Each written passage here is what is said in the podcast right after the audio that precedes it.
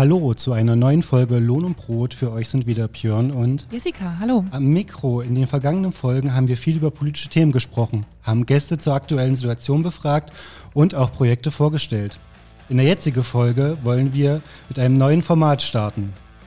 In den Gewerkschaften springen viele interessante Menschen rum, die fast jeder kennt, wenn er mit ihnen in einem Gremium saß, eine Demo organisiert hat oder am Filler bei einer Party kennengelernt hat. Aber meistens weiß man nicht viel über die Kolleginnen. Und das wollen wir ab jetzt ändern. Wir wollen euch Kolleginnen näher vorstellen und euch ein paar spannende Hintergründe liefern. Den Anfang macht Danny Möller. Hallo. Hallo, grüßt euch. Hi. Ich glaube, Danny gehört zu den Gewerkschafterinnen in Thüringen, bei denen im letzten Jahr am meisten passiert ist. Danny ist nämlich in den Landtag eingezogen. Welcher Weg Danny genommen hat, um das zu erreichen, wollen wir in dieser Stunde besprechen. Der Name der Sendung lässt euch schon vermuten, über was wir reden. Denn Danny ist Jugendverbandler, Gewerkschafter und Politiker. Aber jetzt höre ich auf zu reden und freue mich auf die neuen Dinge, die ich erfahren werde. Wir hatten letzten Podcast Jugendprägt zu Gast und deshalb die erste Frage an Danny. Wo wurdest du geprägt und woher kommst du eigentlich? Uh, ja, schönen guten Tag. Wo wurde ich geprägt? ähm, natürlich in der, in der Arbeit der Jugend ähm, und das sozusagen im ausgehenden 20. Jahrhundert. Aber äh, bevor mir das äh, ähm, zugekommen ist, äh, komme ich eigentlich aus einem kleinen Dorf bei Saalfeld, also aus dem wunderschönen Südosten Thüringens, der schönste Landkreis, ähm, den es so gibt, hier weit und breit, ähm, vom Hohen Wartestausee, das heißt Goswitz. Und ähm, da bin ich groß geworden. Ja, gehöre sozusagen, bin Jahrgang 79, gehöre zu einer Generation sozusagen von vielen Kindern. Und dementsprechend waren wir auch auf den Dörfern ähm, eine große Jugendgruppe. Und ähm, da habe ich so angefangen, sozusagen mich und andere sozusagen zu organisieren und gemeinsam sozusagen Freizeit zu verbringen. Und da komme ich her. Ich muss sagen, also das hat mich überrascht, weil ich dich eigentlich nur mit Erfurt verbinde. Also ich dachte, du bist so ein Ur-Erfurter und dass du dann aus Saalfeld kommst, hat mich dann wirklich überrascht. Naja, ich bin jetzt auch ähm, seit 15 Jahren hier in Erfurt. Meine Großeltern leben in Erfurt. Schon in meiner Kindheit war ich immer hier. Es ist die Landeshauptstadt und ich glaube, ich gehöre zu denjenigen, die eben nach dem Studium in die Stadt gezogen sind. Und für einen Thüringer ist das halt allererster Linie Jena oder Erfurt. Ja, das kennen wir, glaube ich, alle. Und meistens ist es ja auch so, wenn man dann zurückkommt in sein Heimatdorf, dann nimmt man sich ja auch ganz schnell wieder so eine Rolle von früher an, oder? Also so, so ist es bei mir zumindest. Wenn ich in mein Heimatdorf zurückgehe, dann bin ich, bin ich irgendwie nicht mehr die, die in Thüringen in der Stadt wohnt, sondern Dorfkind irgendwie. Dann kommt auch ganz schnell der Dialekt wieder zurück.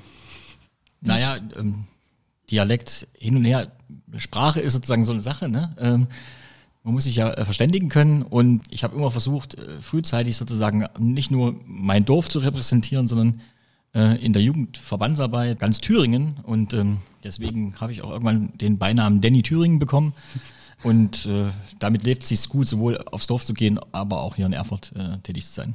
Ja, da sprichst du jetzt, glaube ich, auch schon so den ersten großen Punkt an, den wir heute mit dir besprechen wollen, der ja für uns als Jugendverband ja auch ähm, natürlich total zentral ist, nämlich deine Anfänge in der Jugendverbandsarbeit. Du hast es jetzt schon angesprochen, du hast dann sozusagen ne, mit vielen anderen in der Jugendverbandsarbeit gearbeitet. Wie sah das denn genau aus? Was waren denn da konkret deine ersten Schritte und Anfänge?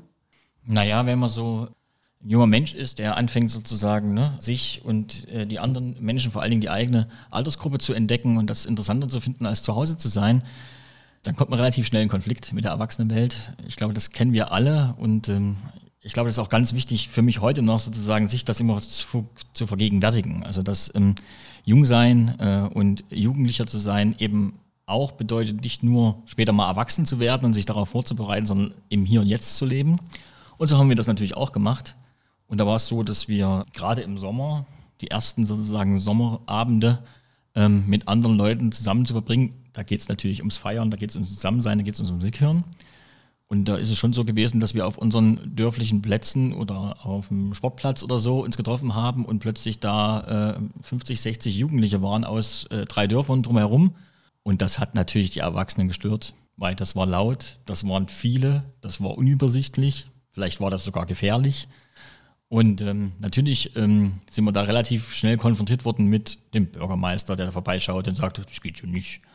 Und äh, hier müssen wir was machen und auch einen Jugendclub und das haben wir aufgenommen und haben gesagt, los, ja, na klar brauchen wir einen Jugendclub und haben uns organisiert. Ich war damals 15 und ähm, haben versucht, einen Verein zu gründen. Und in dieser Zeit war das so ein bisschen auch so, dass, naja, einige Eltern, gerade Mütter, meine Mutter zum Beispiel, die hatten in der Kinderkrippe gearbeitet zu DDR-Zeiten. Und es war gerade so der Übergang ne, in, in das neue System. Und da war klar, ach, da gibt es so freie Träger wie die AWO, die will vielleicht sozusagen diese Einrichtung übernehmen. Da organisieren wir uns als Erzieherinnen, um sozusagen dazu irgendwie den Job zu sichern am Ende des Tages. Und so ist die AWO zu uns Jugendlichen gekommen, über unsere Mütter, die gesagt haben, hier, die AWO, wir machen nicht nur Kinderkrippe, wir machen auch Jugendclub und kommt zu uns. Und da haben wir unseren Verein eben nicht nur einfach Jugendclub e.V. genannt, sondern Jugendwerk der AWO e.V. Und wussten eigentlich nicht so richtig, was da der Unterschied ist. Das haben wir erst später mitgekriegt. Also so ging das los und haben sozusagen im Kinderzimmer Satzungen habe ich mitgeschrieben und äh, mich mit solchen Geschäftsführern auseinandergesetzt. Und ach, eigentlich ging es ja nur darum, dass wir unsere eigenen Interessen vertreten wollten. Das haben wir vom Gemeinderat gemacht und gesagt, wir brauchen einen Raum. Und die AWO hat gesagt, ach, wir helfen euch da und wir geben euch auch ein bisschen Geld dazu, wenn es einen Raum gibt und die Gemeinde muss halt irgendwie den Raum besorgen. Das hat ein bisschen gedauert, also insgesamt sogar knapp zwei Jahre. Dann hat man einen stillgelegten Bahnhof im Nachbardorf sozusagen für uns aufgetan und die Bahn hat uns das an uns kostengünstig vermietet, also am Ende an die AWO. Und wir sind da eingezogen und haben über ein Jahr lang diesen Bahnhof renoviert und waren mittlerweile im Verein von über 100 jungen Leuten zwischen 15 und 20. Ja, so bin ich zu, am Ende zur Jugendverbandsarbeit gekommen, ohne das zu wissen, dass, was ein Jugendverband ist. Ne? Also wir haben einen Jugendclub gegründet, haben den selbst aufgebaut und wollten sozusagen damit unsere Freizeit selbst organisieren, bis hin zu Konzerte und Proberäume und was sozusagen da alles dazugehört. Und jetzt waren wir ja auch auf dem Dorf, das heißt sozusagen ähm, die Art und Weise sozusagen, wie das anders in der Stadt war, das war natürlich für uns auch sehr zentral. Äh, zwei Punkte. Zum einen, dass man sich schon als äh, die Städter sozusagen argwöhnisch erstmal beäugt hat. Und was zweites da eingetroffen ist, dass, naja, aus dieser dörflichen Runde heraus war das völlig egal, in welche Schule man gegangen ist. Aber als der Jugendclub dann stand und äh, äh da Leute von der Hauptschule mitgemacht haben, Leute von der Realschule, Leute von dem Gymnasium, hat man das schon gemerkt, sozusagen, dass es da auch untereinander äh, ganz schöne ähm, Berührungsängste im ersten Moment gab. So, ne? Das sind die, das sind die der Hauptschule und das sind die dummen Gummis und naja, das war schon äh, spannend, dass das aber bei uns im Jugendclub gar keine Rolle gespielt hat, weil da waren wir äh, eine Truppe, die das äh, gemeinsam vorangebracht hat und das ähm, war ein guter Ausgleich zu dem, wie man sich eigentlich, ich als Gymnasiast quasi, der jeden Tag nach Saalfeld in, ins Gymnasium gefahren ist, mit zwei, drei anderen aus dem Dorf, wo eigentlich sozusagen die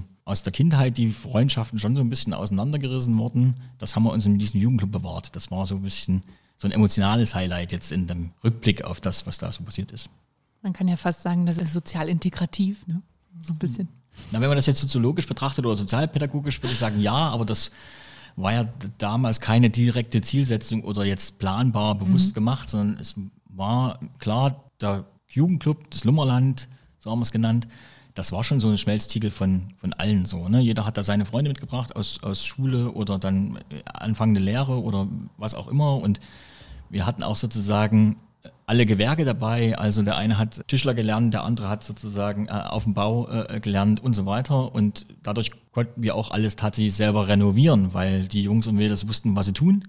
Und das war schon ein sehr starkes Gemeinschaftsgefühl. Das, darauf will ich so ein bisschen hinaus. Das ist das, was ich mir auch, glaube ich, als zweites, ne, neben diesem Gefühl, Jugend sein heißt nicht nur erwachsen werden, immer bewahrt habe, sondern dieses Gemeinschaftsgefühl, dass das äh, ein sehr zentrales ist, ein sehr wichtiges und dass eben Verantwortung übernehmen heißt, auch Freiheiten zu gewinnen. Also wir konnten unser eigenes Ding machen, weil wir die Verantwortung dafür übernommen haben, äh, das selbst zu organisieren und uns selbst Regeln zu geben und so weiter.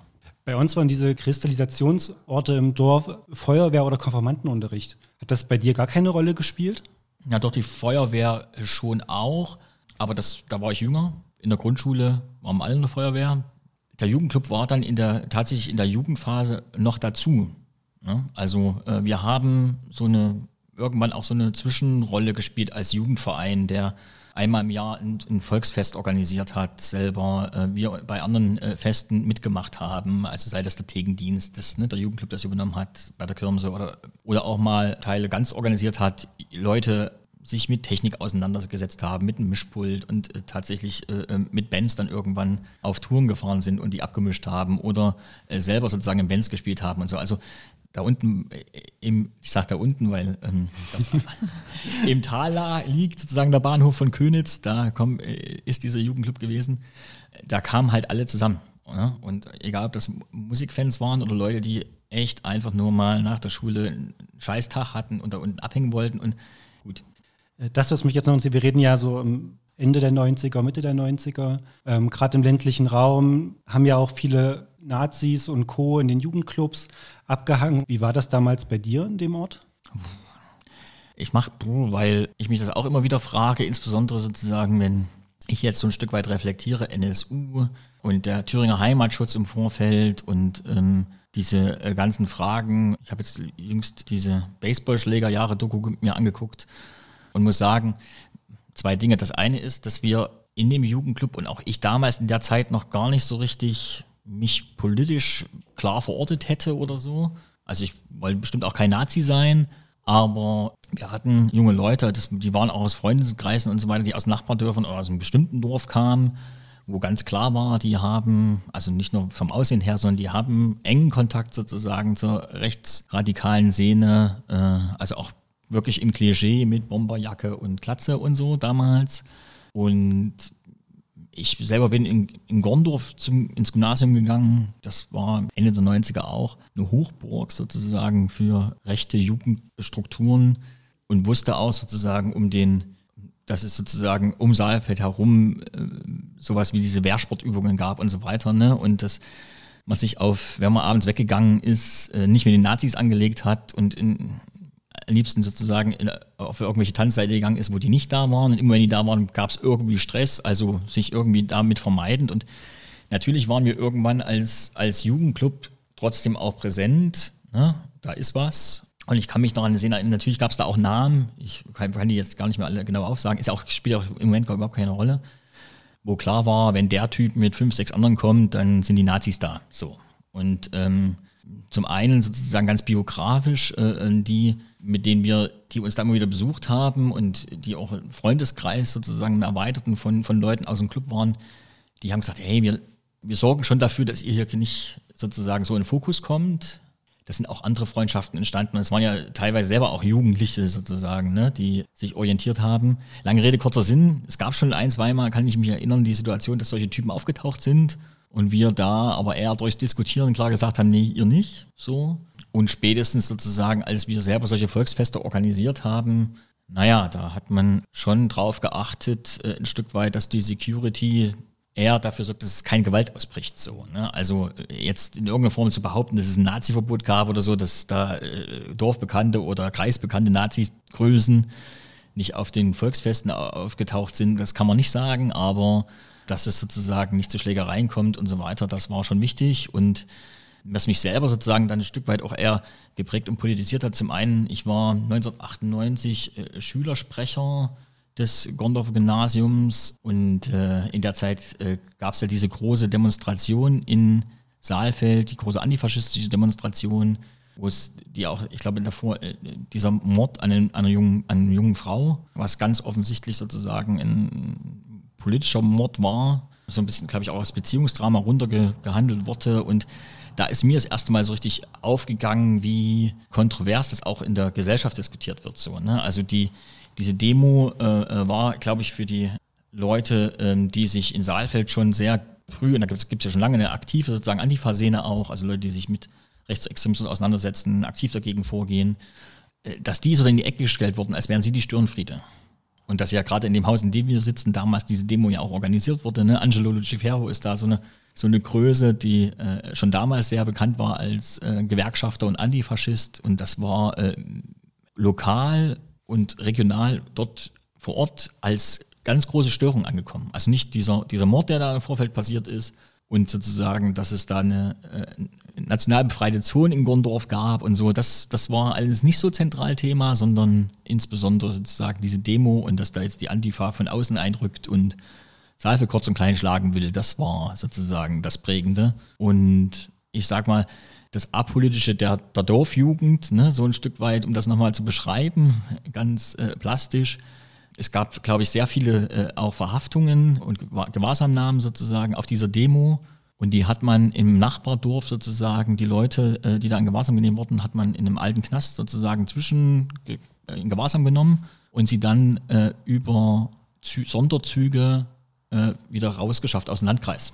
Und diese Sonderzüge sind am Bahnhof Könitz sozusagen äh, abgefahren und äh, die Leute sozusagen, die in Gewahrsam genommen wurden, wurden äh, dorthin transportiert. Also dort, zu dem Jugendclub. Ne? Genau. Mhm. Und wir waren in diesem Jugendclub plötzlich, äh, ich habe Anruf zu Hause gekriegt, ne? ich war wie im Nachbardorf gewohnt, Danny, komm mal in, in den Club, die Polizei ist da. Alles klar, auf die Mufte rauf, ne? auf die Simme, äh, runtergedüst, fahr um die Kurve und denke, oh, ja, die Polizei, aber das wird alles voll Polizei. Ne? Also wie man es von, von Großdemos kennt, wenn mhm. sozusagen Einsatz, ein, ein Einsatzwagen an anderen stand. So, da war nicht bis die Polizei da, sondern die ganze Staatsmacht sozusagen war um diesen Jugendclub herumgedrängelt. Und die wollten halt äh, die Leute, die, Demo, die Demonstranten in, wieder in die Sonderzüge schicken, so, ne? Und da war aber ein Jugendclub so. Na gut, was haben wir gemacht? Wir mussten uns ein bisschen verstecken. Also wir durften nicht so an den Fenstern gucken, weil das war ja auch total spannend und so. Wir haben Kaffee gekocht für die Polizei. Das, ne? Also, was ich damit sagen will, dass äh, ähm, wir in dem Moment haben wir dann halt geholfen. So, mhm. ne? Und da sind irgendwelche Leute abtransportiert worden. Dass das mhm. eigentlich Leute waren, die sich dafür eingesetzt haben, dass Nazi-Strukturen sozusagen im Landkreis äh, äh, angeprangert werden müssen und äh, dass man da gemeinsam gegen auf die Straße gehen muss. Das war uns, also mir zumindest damals nicht so, gar nicht so bewusst. Ich finde es ehrlich gesagt auch eine, eine komische Symbolik, wenn ich mir das so bildlich vorstelle, was du da erzählst und dass dann ja Menschen, die da antifaschistisch demonstriert haben, in Zügen abtransportiert werden. Also irgendwie klingeln da bei mir die Glocken. Also ich finde es ja schon. Naja, so wie wir das in, in also äh, es ist ja sozusagen jetzt ne, ein Blick sozusagen ja, ja. zurück auf mhm. äh, vor 22 Jahren oder so.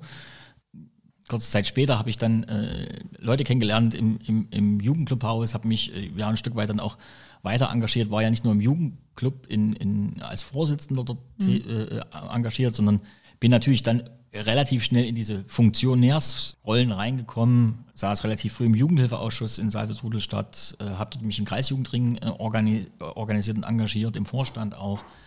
Der Kreisjugendring war der Träger des Jugendclubhauses zu der damaligen Zeit, äh, Jugendclubhaus Saalfeld. Das war sozusagen schon ein sehr wichtiger Ort für die Jugendkultur, auch für, für linke Jugendkultur, äh, für alternative Jugendkultur, äh, insbesondere auch Musik, ne? Äh, Hardcore, Punk, äh, äh, Ska, all das sozusagen. Diese Szene ist auch sehr im Jugendclubhaus Saalfeld geprägt worden.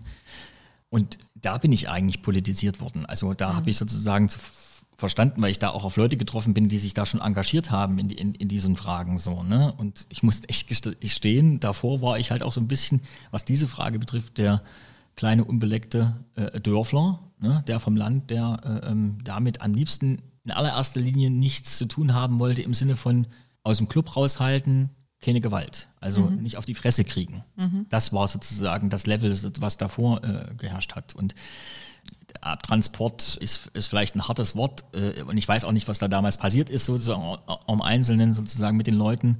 Auf der anderen Seite, äh, dass Demo-Teilnehmer sozusagen mit dem öffentlichen Verkehr hin und her gebracht werden, das ist ja jetzt auch nichts Ungewöhnliches so. Mhm. Ne? Kennen wir auch von Erfurt. Das kennen wir von mhm. Erfurt. Äh, äh, Nazis durf, durften hier mit dem Bus schon mal einmal drum herum fahren und was weiß ich alles. Mhm ich glaube, so dazwischen muss man sich das äh, vorstellen. Ich glaube, dass jemand wie Katharina, König Preuß oder Leute sozusagen hier aus dem Haus, die damals da ganz aktiv vielleicht schon dabei waren, das ganz anders und viel konkreter schildern können. Ich kann tatsächlich sozusagen über die Demo überhaupt nichts sagen weiter, mhm. weil, wie gesagt, ich war äh, der Vorsitzende vom Ortsjugendwerk der AWO, was den, das Lummerland sozusagen äh, als Jugendclub betrieben hat und dort war plötzlich ohne Voransage hunderte von Polizisten und ich bin angerufen worden, komm mal in den Club, die Polizei ist da. Sehr spannender Einblick. Wirklich. Und du warst bei der AWO aktiv und ich glaube, wir kennen das alle aus so Jugendverbänden, wenn noch Erwachsenenstrukturen da sind. Wie empfindest du die damalige Zeit mit den Satzungserwachsenen als Jugendlicher? Naja, ich sag mal, erstmal zucke ich beim Wort Satzungserwachsene immer ein bisschen zusammen, weil ähm, den kenne ich nicht von der AWO, sondern kenne ich von meiner Verdi.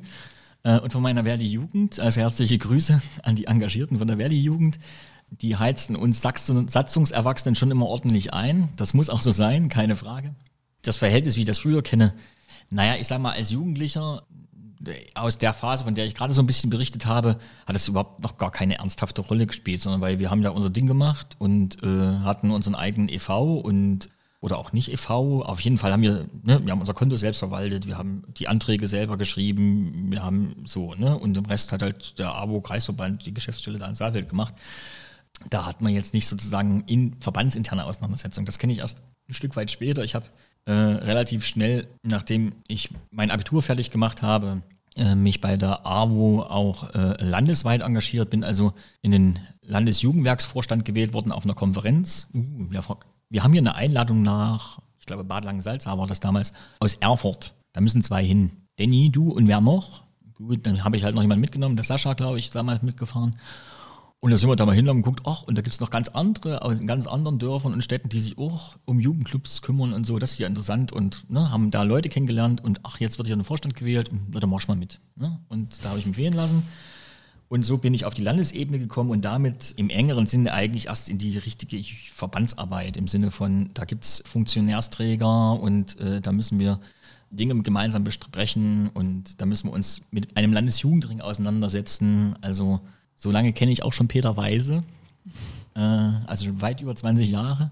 Und äh, da ist natürlich auch die Frage zum Erwachsenenverband interessant geworden, so, ne? weil bei der AWO so ist, dass man da auch als Vertreter der Jugendorganisation in den jeweiligen Vorstand der Erwachsenen einen, einen Sitz hat und ein Stimmrecht und da wird man damit eingeladen. Und das war am Anfang erstmal für mich immer interessant und auch wollte ja auch bei den Dingen mitdiskutieren, was diese da so besprechen. Und die Konflikte kommen natürlich dann auf, wenn es darum geht, okay, wie in erster Linie Ressourcenkampf. Ne? Also wie viel gibt es für die Jugend, wie viel haben die Erwachsenen, der Erwachs die Erwachsenenorganisationen für die Jugend übrig, damit die ihre Arbeit machen können. Und ich glaube, so habe ich in allererster Linie die, naja, den Umgang mit Satzungserwachsenen damals sozusagen äh, kennengelernt. In, in der Frage so, reichen 10.000 Euro fürs Landesjugendwerk oder braucht es mehr? Mhm. Ne? Du hast jetzt gesagt, das war dann nach deinem Abitur, ne? Ja. Ja. Und du hast in der Zeit dann aber auch studiert, ne? Na, ich habe erst einen Zivildienst bei der ABO gemacht. Ah ja. Mhm. Und äh, dann bin ich zum Studium, da habe ich auch, muss ich gestehen, als ich zum Studium gegangen bin, nicht wirklich ernsthaft drüber nachgedacht. Es gab jemanden im Jugendclub, der hat studiert, das war so der einzige, den ich kannte, der studiert. Bin, aus meiner Familie kannte ich das nicht. Und der hat an der Fachhochschule in Jena studiert und dort Wirtschaftsingenieurwesen und hat mir viel erzählt darüber, was er da alles lernt und wie gut das ist, um später mal Karriere zu machen und überhaupt ne, sich zu entwickeln und so. Mhm. Und da war mir klar, ich will auch Wirtschaftsingenieurwesen studieren. Und bin. ja. Hey Danny, ich habe es ein Semester studiert. Ich auch. In Jena an der, äh, Ernst-Abo-Hochschule. Ja, später, also die hieß, glaube ich, da noch gar nicht Ernst-Abo-Hochschule, sondern noch äh, Fachhochschule, das war 1999. Mhm. Ja, und äh, damit bin ich nach Jena gekommen und bin da, glaube ich, am Anfang auch jeden Tag gependelt. Äh, wow. Äh, mhm. Und habe dort Menschen kennengelernt, was man halt so macht. Ne? Uh, und gemerkt, okay, das äh, erste Wirtschaftsingenieurwesen, also spätestens mhm. bei der diskreten Mathematik und so, wurde klar, entweder bin ich zu faul oder nicht dafür geeignet. Ähm, und da habe ich mir gedacht, auch ein soziologisches oder ein Politikstudium wäre gut. Und ähm, bin an die Universität gewechselt, habe da studiert, aber mich auch viel engagiert. Also zunehmend im, im Jugendwerk der AWO, äh, auch bundesweit und hatte dadurch die Möglichkeit, ähm, bin also im Bundesvorstand gewählt worden und hatte dadurch die Möglichkeit, ganz viele Seminare bundesweit äh, äh zu besuchen. Und das waren ja immer Events sozusagen in zweierlei Hinsicht für mich. Neben dem Inhalten äh, war es erstmal die Möglichkeit, tatsächlich als BAföG-Empfänger zu reisen. Ne? Mhm. Also die ganze, die ganze Bundesrepublik zu besuchen, weil die Fahrtkosten ja erstattet wurden, zum Glück. Und ähm, es war spannend sozusagen, Leute aus allen Teilen der Republik äh, kennenzulernen, vor allem diese Wessis. Ne? Und mit denen gemeinsam sozusagen auch zu feiern, äh, aber auch sozusagen äh, sich toll mit, mit Inhalten auseinanderzusetzen und insbesondere mit dem demokratischen Sozialismus. Also da kommt eigentlich sozusagen die, die Prägung erst so richtig äh, bei mir rein, äh, in, in die Frage sozusagen, was macht mich politisch aus, für welche Werte stehe ich tatsächlich ein, über dieses ne, Helfer gehen und äh, Gemeinschaftsgefühl gemeinsam machen hinaus, äh, was ich so im Jugendclub hatte, äh, tatsächlich auch ein Verständnis von Gesellschaft zu bekommen, von politischen Auseinandersetzungen, von auch politischen Richtungen und da ist die Arbeiterjugend bei mir richtig sozusagen groß geworden in, in, mir so und die Geschichte darum und so weiter. Das habe ich alles beim, beim Jugendwerk der AWO gelernt. Mhm. Auch die Widersprüche sozusagen, die man äh, in der Arbeiterbewegung hat, insbesondere mit der alten Tante. Also ne, die SPD war da immer sozusagen die Reflexionsfläche auf, äh, wie man es nicht macht. Und ja, das ist sozusagen da in dieser Zeit entstanden und das war spannender sogar als das, was ich an der Uni gelernt habe. Und deswegen habe ich relativ lange gebraucht, habe nochmal gewechselt, bin zwischendurch nochmal in Leipzig und dann nach Erfurt gekommen. Auch in die Politikwissenschaften?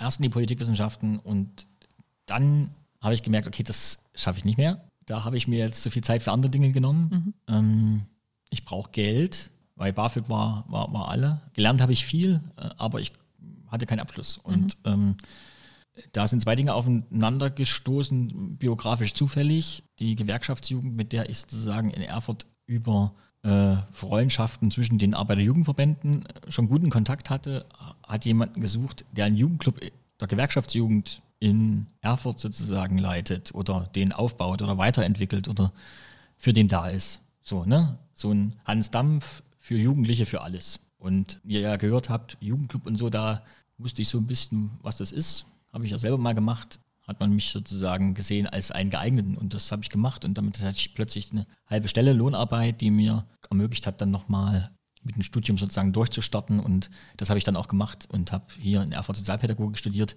und bin eigentlich zu diesen Wurzeln so ein Stück weit zurückgekommen, wo ich mal angefangen habe, nämlich sich um, um, um Leute kümmern, mit Leuten kümmern, mit denen in Beziehungen treten und denen helfen, das, was man als Sozialarbeiter halt so macht und habe das Studium dann auch abgeschlossen. Wow, dann im Filler gearbeitet. Genau, im wunderbaren offenen Jugendbüro Filler. Ja, habe ich ja auch mal, denn und ich haben es auch schon sehr oft über früher und aktuelles ausgetauscht. Und du bist ja aus dann nach deiner, nachdem du Filler angefangen hast, Verdi-Mitglied geworden. Nee, das bin ich natürlich vorher. 2005 hast du im Filler angefangen.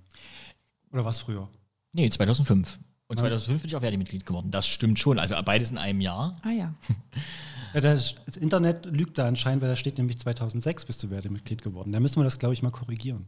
Nein, ich weiß es ziemlich genau, weil ähm, die, ich sag mal auch, äh, die Liebe zwischen Danny und der Gewerkschaftsjugend, die kam 2004, 2005 in einer gemeinsamen, ja, im gemeinsamen Struggle, ne? Äh, im, im, Kampf um Gerechtigkeit, vor allen Dingen um soziale Gerechtigkeit. Äh, mittlerweile, äh, ihr habt ja gehört, wir reden heute viel über mich und wie ich sozusagen groß geworden bin. Aber es gab ja auch insbesondere da äh, politische Umstände. 2004 äh, gab es eine wiedergewählte Alleinregierung der CDU hier in Thüringen, die auf Grundlagen des Schreckens des demografischen Wandels und so weiter und äh, wir müssen sparen, äh, Diktat, äh, rigoros äh, in, die, in die Kürzung sozusagen äh, des Landeshaushaltes äh, eingegriffen, haben mit Kürzungen in den Haus Landeshaushalt eingegriffen hat in die soziale Infrastruktur in Thüringen. Also der soziale Kahlschlag äh, war überall gängig äh, oder gehört. Ich, ähm, in der Zwischenzeit gab es davor soziale Bewegungen, insbesondere, ich kann mich gut erinnern, also nicht nur, dass wir, dass ich mit dem Jugendwerk der AWO gemeinsam wir uns zunehmend an antifaschistischen Demos und so beteiligt haben, auch gab es ja eine, eine, große Bewegung aus der Schülerschaft heraus und aus der Studierendenschaft, die Studierendenproteste Anfang der Nullerjahre. Jahre. Da habe ich sozusagen so ein bisschen das Demonstrieren gelernt und äh, ähm, das Protestieren. Und äh, das hat sich sozusagen 2004 in Thüringen alles irgendwie vereint. Wir hatten äh, Studierendenproteste, wir hatten Schülerproteste und wir hatten sozusagen Proteste aus der, aus der Jugend heraus, weil insbesondere auch im Jugendbereich massiv gekürzt werden sollte. Und da rührt auch ein Konflikt in Thüringen in, innerhalb der Jugendverbände sozusagen her, äh, weil es da eine ziemliche Spaltung gab zwischen denjenigen, die, wie ich immer noch sehr parteiisch sagen würde, ihre Fründe gesichert haben damals, äh, äh bei den Kürzungen weniger betroffen waren und äh, Jugendverbände, die sehr stark betroffen waren von diesen Kürzungen. Und da war die Gewerkschaftsjugend die Solidaritätsorganisation, die insbesondere äh, sich mit allen anderen Jugendorganisationen, Jugendclubs, äh, Initiativen landesweit, die plötzlich bedroht waren, äh, äh, zusammengetan hat und die Jugendproteste organisiert hat. Und da habe ich ganz aktiv mitgemacht und da habe ich die damaligen äh, Jugendbildungsreferenten der DGB Jugend Thüringen sehr eng kennengelernt. Da sind auch Freundschaften draus entstanden. Und äh, so hat man sich halt eben auch persönlich kennengelernt und äh, da war klar, okay, äh, jetzt muss man gegenseitig auch Solidarität zeigen und das, für mich war da klar, okay, ich muss in die Gewerkschaft, keine Frage. Und da bin ich, glaube ich, Anfang 2005 in die Verdi eingetreten und im April oder Mai, glaube ich, habe ich dann im Filler angefangen. Mhm. Ne? Also Ziemlich kurz aufeinander. Kurz aufeinander, keine Frage. Aber davor. Du hast jetzt die Demos zum Beispiel auch angesprochen, also schon so ein bisschen aus dem Tätigkeitsfeld sozusagen. Ne? Was gehört dazu, wenn man Jugendbildungsreferent im Filler ist? Und was glaubst du so, was ist das, was du für deine Arbeit heute am meisten mitgenommen hast, sozusagen aus deiner ehrenamtlichen, aber auch aus der dann gefolgten hauptamtlichen Zeit dann auch in der Gewerkschaft und in der Gewerkschaftsjugend. Was hast du da so mitgenommen? Was ist so, also vielleicht auch das Prägendste oder Dinge, die dir da so am ehesten in den Kopf kommen? Hm. Also erstens ganz viel. Ich habe, das habe ich euch ja so ein Stück weit jetzt auch geschildert. Ne? Ich habe schon äh, meiner Biografie und dem, welcher Danny ich heute bin, gerade mit meinen politischen Überzeugungen, aber auch mit der Herangehensweise an, an verschiedene Dinge, der Arbeiter-Jugendbewegung viel zu danken und äh, insbesondere dann auch der Gewerkschaft, weil äh, gerade die DGB-Jugend mir auch persönlich eine Chance gegeben hat, äh, ähm, mich zu beweisen und mich einzusetzen und zu engagieren in einem Rahmen, wo das auch selbstständig geht, eigenständig. Also das ist sozusagen etwas, was ich äh, immer in mir behalte. Und zum Zweiten ist es tatsächlich das äh, Vernetztsein. Also wie wichtig es ist, äh, äh, nicht als Einzelkämpfer irgendetwas durchboxen zu wollen, sondern tatsächlich sich zu organisieren, andere zu organisieren, gemeinsame Interessen zu finden und äh, an der einen oder anderen Stelle, weil das gehört auch dazu, mal einen Kompromiss zu finden und nicht hartlinig zu sein, auch wenn ich schon auch ein überzeugter Gewerkschafter und äh, in der Tradition der Arbeiterjugend stehender bin. Mhm. Also mich ideologisch sozusagen klar oute, da das, das mein Fokus ist und äh, das meine Prägung ist und ich auch diese Prägung weitertrage und ich mich jetzt auch als jemand, ein Vertreter von dieser gesellschaftlichen und politischen Bewegung verstehe. Mhm. Und du bist ja aktuell, jetzt so, um das nochmal so den, die Verknüpfung zu ziehen, Sprecher für Soziales, Kinder, Jugendstrategien gegen Rechtsextremismus, Klima, Umwelt, Naturschutz und Energie. Also erstmal ist das super viel. Ähm, oh ja. Genau, also diese, diese Funktion des Sprechers sozusagen hast du da ähm, in der Landtagsfraktion der SPD.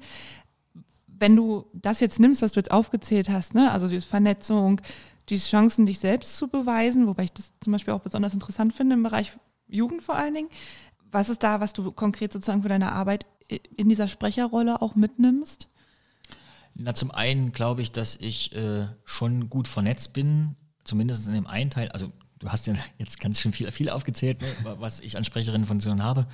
Das ist auch sozusagen gerade das äh, große Trauma meiner Partei und meiner Fraktion. Wir äh, sind momentan äh, wenige, acht Leute, äh, vertreten die SPD im Thüringer Landtag. Ähm, deswegen muss man sich um ganz viele äh, Themen kümmern. Und so wie du es jetzt aufgezählt hast, ist natürlich der eine Teil äh, das, was ich viele Jahre gemacht habe und was ich damit mitnehme und auch mitbringe in die Arbeit, ist natürlich zum einen die eigene Erfahrung, auch das Wissen, was ich da angehäuft habe, äh, also gerade in, im Jugendbereich das SGB 8, äh, das Kinder- und Jugendhilfegesetz und alles, was sozusagen da für, für Chancen und Möglichkeiten drinstehen und wie man das umsetzen kann und muss und sollte und welche Möglichkeiten das Jugendorganisationen gibt, äh, sich zu entfalten. Ja, das ist ähm, Herzensangelegenheit und in, in, in Leib und Magen übergegangen. Aber auch insbesondere die, die Menschen, mit denen ich hier seit 20 Jahren auch vernetzt bin. Ne, Thüringen ist klein, das ja, man ist, kennt sich. Man kennt sich und äh, man weiß auch voneinander sozusagen, welche Qualitäten, also ne, ich denke, dass ich bekannt bin, welche Qualitäten ich mitbringe, auch welche anstrengenden äh, Anteile sozusagen ich habe. Und das ist sozusagen so das, das Allerwesentlichste. Also dieses, mhm. dieses Netzwerk an Leuten sozusagen, äh, die vielen, die sich äh, auf ganz unterschiedlichen Ebenen, ganz unterschiedlichen Organisationen engagieren äh, und für die ich mich auch so ein bisschen als der Draht in dieses Parlament und in diese Volksvertretung fühle, um äh, dann gemeinsam Dinge auch umzusetzen. Mhm. Deine Gewerkschaftskarriere ist ja jetzt schon viele Jahre, also begann ja vor vielen, vielen Jahren und du bist jetzt auch schon einige Jahre Bezirksvorsitzender von Verdi in Thüringen. Wie kamst du dazu? Wie hast, warum hast du auf einmal gesagt, ja, ich will das jetzt machen? Was war so der Punkt? Naja, zum einen ähm, habe ich ja relativ früh gelernt, äh, mich ehrenamtlich zu engagieren mhm. und dadurch auch die Vorzüge zu, zu kennen, sich da besonders zu engagieren, was einem auch Spaß macht. Da gibt es auch Dinge, die machen nicht so Spaß. Aber da ist auch nicht immer so 100% wichtig, dass man die alle durchzieht. So, man kann schon als Ehrenamtler so ein bisschen mehr das raussuchen, was man tut, äh, als Hauptamtler. Ne? Das habe ich in meinen verschiedenen Rollen auch wahrgenommen. Das war auch ein großer Schwenk, dann hauptamtlich sozusagen alles zu tun und gewissenhaft zu tun und auch Dinge, die ja nicht so Spaß machen.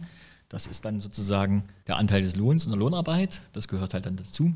Das geht beim Ehrenamt ein Stück weit einfacher, zumindest äh, äh, gerade als junger Mensch kann man sich das schon ein bisschen auch raussuchen, was man, wo man sich engagiert, aber dann auch mit aller Konsequenz. Ne? Also, und ähm, da ich das zum einen kannte und zum zweiten äh, mir das schon sehr Spaß gemacht hat, äh, hier auch äh, sowohl hauptamtlich als auch ehrenamtlich in der Schillerstraße zu arbeiten, mit den Leuten zusammenzuarbeiten und auch gesehen habe sozusagen, dass wie wichtig es ist, dass diese Selbstverwaltung der Gewerkschaft, ne, das ist in allererster Linie die, äh, der Kern sozusagen unseres Ehrenamts bei, bei Verti, nämlich die Entscheidungen der Organisation zu treffen und äh, die Organisation zu verwalten, dass das braucht und dass es da äh, viele Dinge gibt, wo man Einfluss mitnehmen kann und äh, das hat mich gereizt und äh, zu der ausschlaggebende Punkt war, ich war ja dann schon satzungserwachsen, zumindest bei einer anderen Organisation, nämlich die, äh, die, die ABU. Und ähm, da ging es bei mir in Thüringen nicht so ganz ohne weiteres weiter, äh, weil das doch sozusagen, äh, wie sich heute zeigt, auch äh,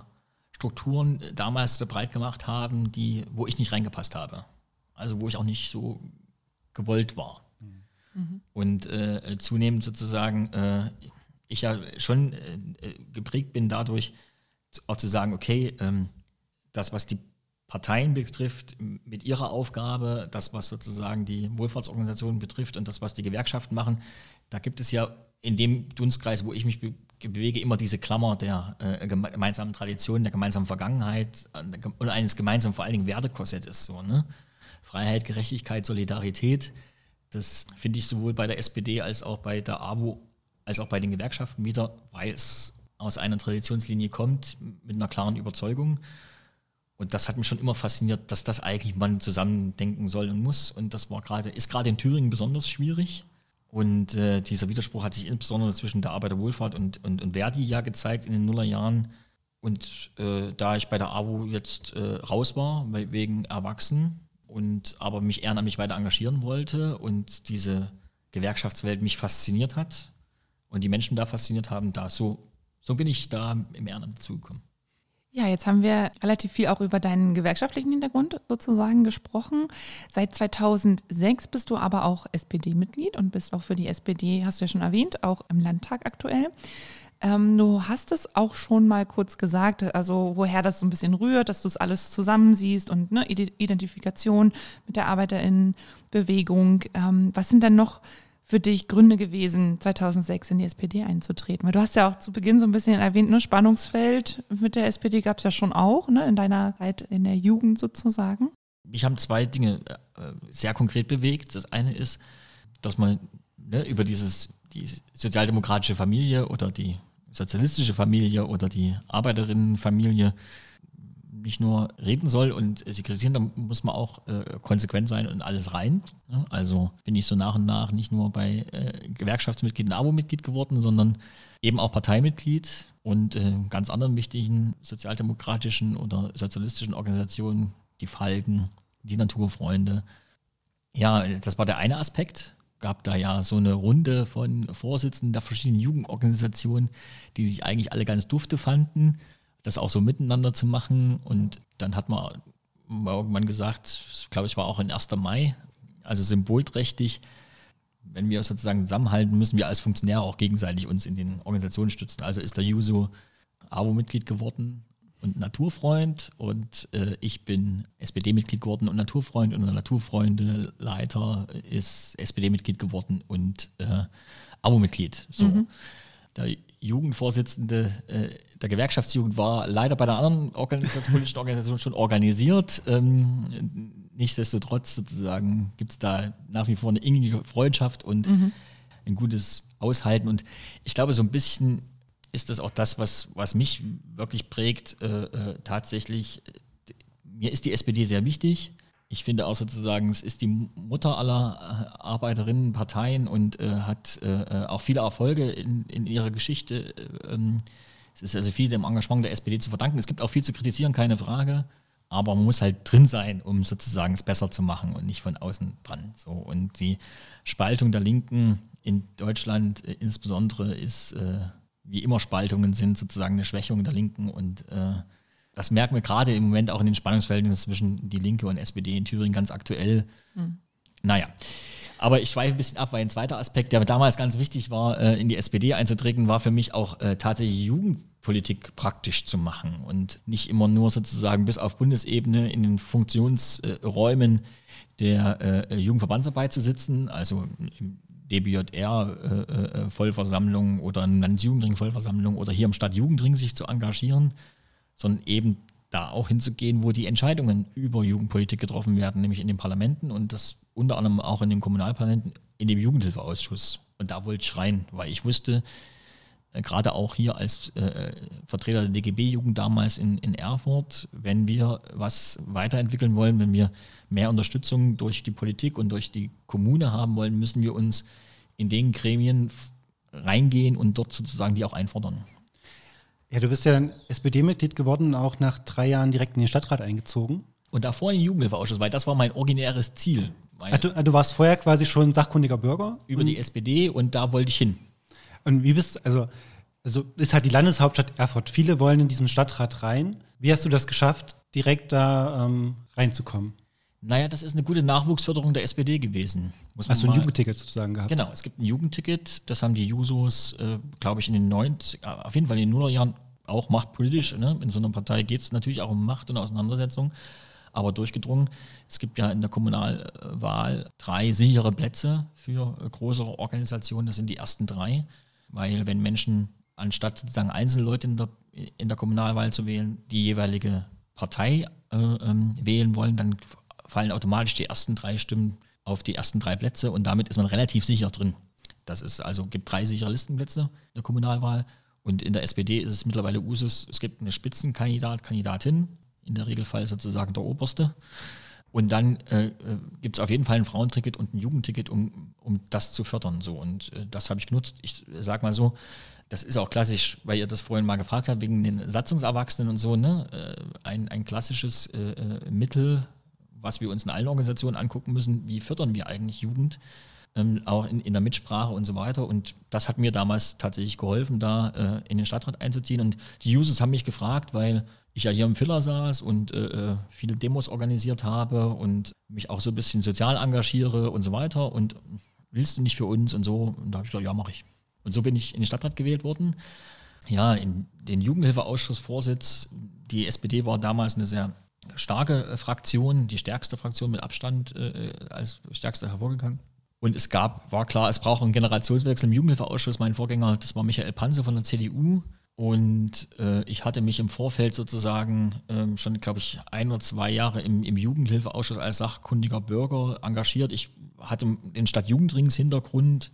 Das heißt, äh, dieses Netzwerk, ne, von dem ich vorhin schon mal gesprochen habe, also man kennt sich, man weiß sozusagen auch, wer ich bin. Ich äh, äh, ähm, habe frühzeitig gesagt, ich möchte das, was ich äh, schon immer propagiert habe, nämlich auf Augenhöhe Politik gemeinsam zu machen, auch im, im Jugendhilfeausschuss tatsächlich umsetzen. So bin ich auch im Vorfeld auf die freien Träger zugegangen, die ja im Jugendhilfeausschuss ein gewisses Wörtchen mitzureden haben.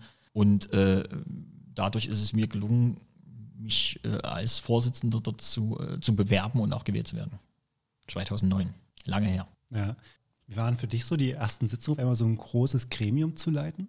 Na, schon erstmal wow. Ähm, wobei äh, mir äh, großes äh, Gremienleiten schon auch Spaß macht. Also ähm, ich kann mich erinnern, ich war äh, Teil der Tagungsleitung jetzt des letzten DGB-Bezirkskongresses. Das war auch so ein Highlight. Also wo, ne, ich habe äh, die Bundesjugendwerkskonferenzen jetzt lange geleitet bei der AWO. Das hat mir immer Spaß gemacht, so äh, Großgruppenkonferenzen äh, mit zu begleiten mit so einer Tagesleitung. Und jetzt war das plötzlich monatlich. Ja, das war natürlich schon nochmal eine Umstellung als Moderator, der auch selber sozusagen schon auch Überzeugungen hat und diese natürlich äh, ähm, auch äh, in Entscheidungen mit einbringen will. Und da die Rolle zu winden, das war ein sehr ein stetiger Lernprozess. Also das hat nie aufgehört sozusagen, auch wenn ich zwischendurch mal dachte, hm, jetzt machst du es schon so lange und das ist doch alles selbstverständlich.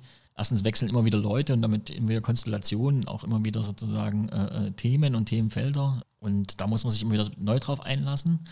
Und ich habe eine kleine Anekdote. Das, was mich äh, ganz stark geprägt hat, war plötzlich die Auseinandersetzung mit der Verwaltung, weil das kannte ich als Ehrenamtler in der Form vorher so nicht, weil wenn so ein Gremium gesagt hat oder der Vorsitzende, wir machen das jetzt so, dann haben die Hauptamtlichen vielleicht mal gemault oder im Vorfeld, das war jetzt ein bisschen frech gesagt, auch mit einem diskutiert, keine Frage, aber wenn es dann beschlossen wurde, war das so. so ne? Und wenn wir sagen, wir wollen jetzt diese Richtung gehen, dann gab es am Ende eher die Unterstützung, die, in diese Richtung einzuschlagen oder eher die Hinweise, denkt mal lieber da und da drüber noch nach. Aber das muss ein, nee, das machen wir so nicht, von quasi dem Hauptamt gab, das kannte ich nicht. Und das ist mir aber eine meiner ersten Amtshandlungen als äh, Jugendhilfeausschussvorsitzender passiert. Oder genau. Ich wollte nämlich die Grundlage sozusagen, wie wir in dem Jugendhilfeausschuss zusammenarbeiten, so ein bisschen ändern, weil da hatten wir schon zwei Jahre lang davor eine Debatte, äh, wer kriegt welche Unterlagen zugesendet und wer bekommt die nicht und, und so weiter.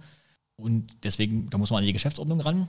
Also habe ich sozusagen an dem Tag, wo ich äh, gewählt werden sollte, auch einen Änderungsantrag für die Geschäftsordnung mitgebracht. Und bin zum Vorgespräch, weil relativ klar war, okay, der Danny Müller wird kandidieren, das war im Vorfeld schon klar. Also die Verwaltung hat ein Vorgespräch mit mir geführt, um die Sitzung vorzubereiten. Und da bin ich auf den zuständigen Mitarbeiter getroffen und ich war noch nicht richtig im Raum drin, brüllte der mich an. Also wirklich brüllte mich an, was ich mir einbilde, so jetzt hier irgendwie, ne, so ein Änderungs-, also was das hier solle und so. Und ich war so perplex, dass ich zurückgebrüllt habe. Und das war sozusagen so eine Schocksekunde, da haben wir uns angeguckt, da habe ich gesagt, ich gehe jetzt raus und komm nochmal rein, dann fangen wir nochmal an. Und so war es dann auch. Und äh, daraus ist aber auch sozusagen gutes Miteinander geworden. Also äh, das war jemand, der vom Sitzungsdienst, der eigentlich sozusagen dafür zuständig ist, ganz genau zu gucken, dass alle Gesetzmäßigkeiten eingehalten werden, dass die äh, Beschlüsse korrekt gefasst werden und so weiter und so fort. Und der auch immer neben mir saß als Soufflöse, mir quasi beim Führen des Ausschusses so ein bisschen begleitender Lotse war. Und mhm. das ist irgendwann mal ein gutes Tandem geworden, aber wir haben am Anfang ordentlich, also in der ersten Sekunde quasi gefetzt und das war für mich auch sehr prägend. Also bevor es richtig losgegangen ist, kam erstmal ein Knall und dann. Genau. Mhm. Hast du den Änderungsantrag durchbekommen? Ja. Gleich in der ersten Sitzung? Nee, wir haben noch eine gedreht, eine Runde. Habt nochmal euch ausgesprochen? Ja, ausgetauscht. Und natürlich, wir mussten es ja auch den Gremium vorstellen und in die Diskussion gehen. Inwiefern hat dir denn deine Erfahrungen aus der ehrenamtlichen Jugendverbandsarbeit dort noch geholfen? Na, vor allen Dingen formale Abläufe. Mhm. Also was ist eine Geschäftsordnung? Warum gibt es die? Äh, wie hält man die ein? Äh, wie äh, äh ähm, kommt man zu Beschlüssen? Also ich sage mal, die, meine Philosophie beim Leiten solcher Gremien ist tatsächlich, äh, den Willen äh, aller Mitglieder so zusammenzuführen, dass ein Beschluss dabei rauskommt. So, ne? Also die Versammlung zu einem Beschluss zu führen, was wirklich ihre Meinung ist. Das ist, äh, da geht es darum, sozusagen äh, Diskussionen äh, führen zu lassen, um Argumente und Gegenargumente sozusagen äh, auszutauschen, aber dann auch sozusagen im besten Fall äh, das äh, zu verbinden zu einem Ergebnis. Und manchmal braucht es dann Mehrheitsentscheidungen, also klassisches Ja, Nein, wer ist dafür, wer ist dagegen. Ähm, und manchmal braucht es da tatsächlich sozusagen auch den, das klingt ein bisschen esoterisch, also das Feeling sozusagen, wie viele Runden sozusagen diskutieren wir noch? Diskutieren wir uns jetzt wirklich schon nur noch im Kreis und wird dasselbe gesagt oder kommen Aspekte nochmal hinzu, äh, die jemanden, der das moderiert oder mir als, als Vorsitzenden die Möglichkeit gibt, das in irgendeiner Form so zusammenzufassen, dass daraus ein sinnvoller Beschluss entsteht, so mhm. der die Mehrheit des Gremiums auch abbildet. Und das ist ähm, ja schon die, die hohe Kunst, sage ich mal, Politik zu machen, finde ich. Also ganz praktisch ist das sozusagen Politik zu machen und äh, ähm, Demokratie zu leben. Und das lernt man in der Jugendverbandsarbeit, also im, im, in Gremien äh, äh, der Jugendverbandsarbeit. Das ist sozusagen das Salz der Suppe. Mhm. Ähm, wir haben ja auch schon jetzt in der letzten Stunde auch über Kürzungen und so gesprochen. Auch in deiner Zeit gab es ja Kürzungen im Jugendbereich, die du ja auch im Jugendhilfeausschuss als Vorsitzender irgendwie ja aushandeln musstest. Wie war das auf einmal so auf der anderen Seite zu sitzen und nicht nur direkt dagegen, sondern irgendwie auch mit diesen Kürzungen im Haushalt klarzukommen und das zu organisieren? Anstrengend im ersten Moment, weil ganz wichtig war, bei diesen Kürzungen es anders zu machen als die davor. Eben den Spagat zu finden zwischen, okay, das haben wir jetzt tatsächlich nicht zur Verfügung. Das haben wir jetzt auch gegenüber allen anderen, die uns das sagen, so überprüft, dass das wirklich so ist. Und wir brauchen aber so viel, dass wir sozusagen hier nicht irgendjemand einfach nur sagen, jetzt ist Schluss, hau ab, wir brauchen dich nicht mehr. Jetzt mal ganz platt gesagt. Und dieses auszuhandeln, das geht nur, wenn man tatsächlich auch mit, mit Bestimmung, mit Wirkung zulässt. Also in die Runden reinzugehen, der, der freien Träger, äh, sich mit denen sozusagen auseinanderzusetzen, das genau anzugucken, äh, das sich erläutern zu lassen, herauszuarbeiten, wo vielleicht auch Fallstricke liegen, äh, wie man Verwaltungshandeln so organisieren kann, dass die Folge eben nicht ist, dass jetzt plötzlich gar kein Geld mehr fließt und dementsprechend ein Projekt zugemacht werden muss, sondern ähm, welche Durststrecke kann auch ein Stück weit wer überbrücken, mit welcher mit welcher Form und mit welchen Möglichkeiten, um Dinge nicht sozusagen komplett zuzumachen und damit sozusagen eben ein was zu tun, nicht äh, konfrontativ zu sagen, wie ich es eben schon mal gesagt habe, ne, äh, wir brauchen euch jetzt nicht mehr oder es ist, äh, es ist zwar schön, dass ihr diese Arbeit macht, aber wir können es halt jetzt nicht mehr bezahlen, deswegen ist es halt so, Punkt. Äh, mhm. Oder eben äh, gemeinsam in, in die Entwicklung gehen, okay, bis hierhin und nicht weiter, weil das kann die und die Folge haben, äh, also dann machen wir halt jetzt ein halbes, halbes Jahr mal nur sechs Stunden auf, alle miteinander. Das ist eine Katastrophe, das wollen wir eigentlich im Regelfall nicht, aber ähm, wenn wir es so hinbekommen, sozusagen alle Mitarbeiter an Bord zu halten, alle Projekte sozusagen offen zu halten und dann auch das Versprechen seitens der Politik da ist, wir ändern das wieder. Und wir ändern das so sozusagen, dass es gute Arbeitsbedingungen auch in der Jugendarbeit gibt und äh, die Angebote, die es tatsächlich auch braucht für Kinder und Jugendliche. Wenn man sich auf das Versprechen verlassen kann, dann war das möglich sozusagen. Ne? In deiner Zeit fällt ja auch die Tarifbindung sozusagen der geförderten Stellen. Was war das für ein Kampf, das durchzubringen zu der Zeit? Dass die Stellen im Kinderjugendförderplan tarifgerecht vollfinanziert werden? Es war in allererster Linie äh, eine Frage sozusagen, also in dem Mikrokosmos Jugendhilfe ist es ja schon nochmal so, dass wir ein sehr theologisches System haben ja. und da war eher die Kunst sozusagen deutlich zu machen, dass wir alle am gleichen Strang ziehen. Egal, ob ich jetzt ein freier Trägervertreter bin oder ein Fachpolitiker oder ein Vertreter der Verwaltung. Es geht darum, äh, gemeinsam die Voraussetzungen so zu schaffen, dass die Angebote, die wir am Ende mit öffentlichen Geldern bezahlen, bestmöglich für die Kinder und Jugendlichen auch wirken. So, und da gibt es eine Grundvoraussetzung, gute Arbeit muss gut bezahlt werden. Und das, warum soll das sozusagen bei freien Trägern schlechter sein als beim öffentlichen Dienst? Und diese Überzeugung sozusagen konnte man herstellen. Also es galt vielmehr sozusagen, das Misstrauen untereinander erstmal aufzulösen, also Verwaltung gegen freien Träger oder Politik gegen Verwaltung und so, und aufs gemeinsame Ziel sich zu konzentrieren. Und damit wurde auch klar, was ist alles notwendig, was es alles braucht. Und da ist ganz wesentliches Element, dass also Sozialarbeiterinnen und Sozialarbeiter richtig bezahlt werden und eben nicht jahrelang sozusagen äh, äh, auf eine Gehaltserhöhung warten müssen, äh, weil alle sagen, ach, das reicht jetzt nicht mehr das Geld, deswegen lassen wir das weg. Und das, glaube ich, hat auch damit zu tun, dass es äh, schon in Erfurt in den Anfang dann dieser Zeit ja einen politischen Wandel gab hin zu äh, einer gemeinsamen Koalition zwischen SPD, Linke und Grüne. Und damit gab es auch so eine Aufbruchstimmung und damit gab es auch solche Überlegungen sozusagen, sich mal genau anzugucken, was man tatsächlich tun kann, auch in der Kommunalpolitik, zum Beispiel sozusagen, um sich für gute Löhne einzusetzen. Und ich glaube, man muss da schon ins Detail gehen, um das auch umsetzen zu können. Ne? Also klar zu haben, in welcher Richtlinie, wann, wie das wo stehen muss. Das sagt uns, sagt einem die Verwaltung auch nicht so ohne weiteres vor. Das muss man gemeinsam erarbeiten. Und ich glaube, die Kombination war es. Wir hatten mit SPD, Linke und Grüne drei progressive Kräfte, die gemeinsam gute Sozialpolitik gestalten wollten. Wir haben uns in die Tiefe der Förderinstrumente und wie die auch sozusagen verwaltungsrechtlich abzuwickeln sind, äh, reinbegeben und wir haben Misstrauen zwischen den Akteuren, Verwaltung, Politik und, und freie Träger abgebaut in dieser Kombination, glaube ich. Du hast jetzt gerade unter anderem Aufbruch angesprochen. Es gab ja nicht nur einen Aufbruch dann im Stadtrat, sondern es gab ja bei dir auch einen Aufbruch und äh, landespolitischen Aufbruch, der für dich jetzt vor allen Dingen bedeutet, du bist gerade nicht mehr im Erfurter Stadtrat, dafür bist du aber äh, Landtagsabgeordneter für die SPD-Landesfraktion. Frage Nummer eins, so insgesamt nach elf Jahren im Erfurter Stadtrat, was würdest du heute vielleicht anders machen als während deiner Zeit im Stadtrat? Das ist eine schwierige Frage, weil erstmal der Lösungsprozess von diesem Ehrenamt äh, schon sehr viel Überwindung gebraucht hat. Mhm. Auf der anderen Seite, ich aber der festen Überzeugung bin, das ist richtig so. Ich habe sehr viele Erfahrungen jetzt in der Kommunalpolitik sammeln können und damit sozusagen auch ein gutes Rüstzeug zu wissen, was es, wo die Fallstricke liegen, sozusagen äh, für die Kommunen, zum Beispiel gute soziale Infrastruktur herzustellen und so weiter. Was würde ich anders machen?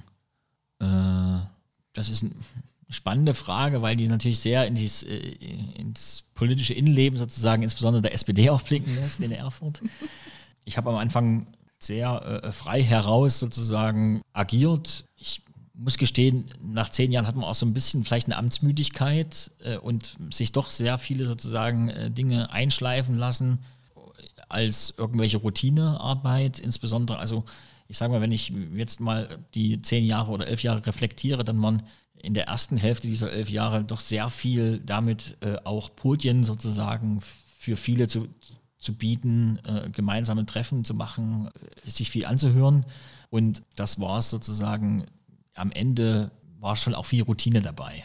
Ähm, was ich damit sagen will, ist so ein Stück weit diese Aufbruchsstimmung, von der ich gesprochen habe, mhm. sozusagen, die, äh, äh die braucht es, glaube ich, auch ein Stück weit immer wieder und da braucht es auch immer wieder neue Leute. War das einer der Gründe, warum du auch entschieden hast, nicht mehr weiter für den Stadtrat in Erfurt aktiv zu sein? Na, ein bisschen äh, äh, nachgeordnet. Also mhm. zentral war schon, also ich bin jetzt Berufspolitiker, ich habe ein hohes Privileg, ich bin kein Chef sozusagen in dem Sinne äh, höre ich, ich bin raus aus der Lohnarbeit, in der abhängigen Beschäftigung ähm, und kann mich sozusagen den ganzen Tag mit Politik, mit Inhalten, mit äh, beschäftigen. Habe aber auch eine Familie, meine Tochter ist jetzt gerade ein Jahr alt geworden, habe ein großes artiges Ehrenamt bei Verdi, da wird das sozusagen irgendwann äh, im wahrsten Sinne des Wortes zu viel oder man kann das Ehrenamt nicht mehr gut äh, ausführen. So. Und zum Zweiten denke ich, dass es äh, Politik äh, in der Demokratie ist Politik immer auf Zeit, es macht auf Zeit und dementsprechend war es auch an der Zeit, dass ich äh, für andere mal den Platz räume. In dem Zusammenhang, da fällt mir schon noch mal eins ein, was ich anders machen würde, frühzeitiger mehr Leute dafür zu gewinnen zu wollen, sich auch mit diesen Gremienarbeit auseinanderzusetzen um auch tatsächlich einen guten Generationswechsel immer hinzubekommen. Ich glaube, der ist trotzdem jetzt geglückt im Jugendhilfeausschuss, aber mir ist jetzt auch erstmal richtig bewusst geworden, ja, das war ist, ist eine Dekade gewesen, ne? Jahrzehnt äh, Jugendhilfeausschussvorsitzender Danny Möller. Da haben sich Dinge eingeschliffen, da haben vielleicht andere Leute jetzt ein bisschen Respekt davor und die Nachwuchsarbeit sozusagen hat vielleicht ein bisschen glitten, wenn ich das mal so sagen darf. So, ne? Also äh du hast auf jeden Fall Spuren hinterlassen, aber ich finde, du bist einer der wenigen, die sich ja sozusagen eingestehen, weil ich das Gefühl habe, dass viele, die in Erfurt wohnen, im Landtag sind, auch gleichzeitig im Stadtrat sind. Ich finde, ich glaube, es sind wirklich sehr viele, die dieses Doppelmandat einfach seit Jahren immer noch wahrnehmen und nicht so wie du einfach sagen, okay, ich äh, lass jetzt mal den Nachwuchs ran. Ja, es, das ist mir tatsächlich wirklich nicht leicht gefallen, aber wie ich es euch gerade schon gesagt hatte, ne, auf der einen Seite meine Familie, ähm, es war jetzt auch so ein Stück weit, nee, bin nachgerückt in den Thüringer Landtag nach der ersten Enttäuschung natürlich, dass die SPD 2009 nur mit knapp über 8 Prozent äh, ähm, in den Landtag eingezogen ist, ähm, ist natürlich auch die Real, der Realismus gewichen, okay, äh, ich bin jetzt nicht mit drin. Ähm, wir haben wahnsinnig schwierige politische Verhältnisse in, in, in Thüringen. Das ist ein untoter Landtag, ja, äh, gerade nach dem äh, Fall der Brandmauer gegen rechts durch AfD und, und CDU ist das ja nochmal deutlich geworden. Wir brauchen schnellstmöglich eigentlich Neuwahlen, damit äh, die Thüringer Bevölkerung klarziehen kann, sozusagen, wie die Mehrheitsverhältnisse im Landtag sein sollen. In diesem ganzen Prozess war ich erstmal auch klar, Anfang äh, 2020, gut, das äh, war, jetzt, war jetzt nah dran, aber hat nicht gereicht. Ich konzentriere mich sozusagen auf meine berufliche Entwicklung, ich konzentriere mich vor allen Dingen auf meine Familie. Ich bin in dem Jahr Vater geworden. Und dann bin ich doch in den Landtag nachgerückt. Und das war auch klar, okay, jetzt muss ich das mal neu sortieren. Und dann haben natürlich auch ganz praktische Dinge eine Rolle ja. gespielt. Äh, Stadtratsarbeit findet im Ergebnis abends statt, in den Ausschüssen, im, im Stadtrat selber. Das ist anstrengend. Ich habe höchsten Respekt vor den Kolleginnen und Kollegen. Äh, gerade hier in Erfurt machen wir eine sehr ausführliche Kommunalpolitik im Sinne von auch langen Sitzungen, viele Debatten. Und das konnte ich im Zusammenspiel auch privat mit meiner Frau, war klar, ich habe zwar dieses Privileg, jetzt Berufspolitiker zu sein, aber es bedeutet auch der Plan, dass ich ab Oktober in die Elternzeit gehe bis jetzt in den Frühjahr hinein, um unsere Tochter sozusagen zu betreuen. Das geht nicht so ohne weiteres, aber meine Frau will auch wieder in den Job zurück und das ist völlig legitim, das muss sein, das müssen wir organisiert kriegen, äh, gerade sozusagen ähm, in der Form. Und da musste ich Entscheidungen treffen, zu sagen, okay, das funktioniert so nicht. Deswegen. Ich finde das irgendwie auch mit Blick auf die Zeit ein ganz nettes äh, Schlusswort, weil ich, irgendwie habe ich jetzt gerade so im Kopf das letzte Jahr, also vermutlich auch die Jahre schon davor, aber war für dich vielleicht privat als auch politisch Nachwuchsförderung in dem Sinne. Und ich finde es ehrlich gesagt auch sehr verantwortungsvoll, ne? auch zu sagen, jetzt ist auch mal die Jugend dran, das ist ja auch immer so unser Stichwort.